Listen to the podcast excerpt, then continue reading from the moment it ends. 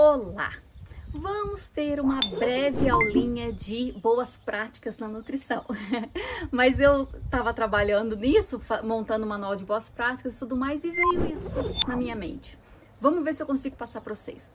É, na indústria de alimentos, é, em restaurantes, supermercados e tal, o que nós conseguimos fazer em boas práticas é fazer a limpeza primeiro e depois a desinfecção. A limpeza é quando eu tiro as sujeiras aparentes. Eu uso um detergente, eu uso um sabão em pó, eu uso algo assim. E água. Aí eu limpei. Aí depois eu venho desinfetar. É a fase da desinfecção. Aí eu preciso de produtos que vão é, desinfetar vírus, bactérias, então é um álcool, é uma água sanitária, tem os produtos profissionais. Para falar chique aqui no açougue, a gente usa o produto à base de quaternário de amônio.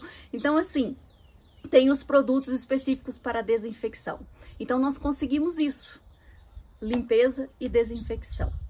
Esterilização em alimentos a gente não consegue. Eu não consigo te dar um produto esterilizado, porque é um nível muito alto, sem nada de, de micro-organismos. O que eu consigo com a desinfecção é diminuir a quantidade de micro-organismo ao máximo para que não faça mal ao organismo humano, ok? Então é isso.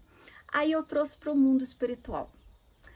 O que que acontece? Na lei, é, algumas pessoas ainda acham que elas conseguem fazer a limpeza de si próprios e a desinfecção. Então eu, eu, eu sou salvo, aceitei a Jesus. Mas eu vou me limpar, eu vou me desinfetar, sim, eu vou fazer as boas coisas, eu vou ser bom, e que isso e que aquilo, eu vou deixar de fazer isso, deixar de fazer aquilo e tudo mais.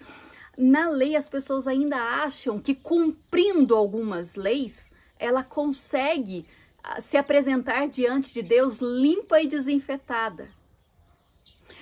Mas na graça é diferente. Na graça, a gente tem noção absoluta que a gente não consegue nos limpar, nos desinfetar e muito menos nos esterilizar. A gente tem essa noção de que nós não conseguimos por nós mesmos.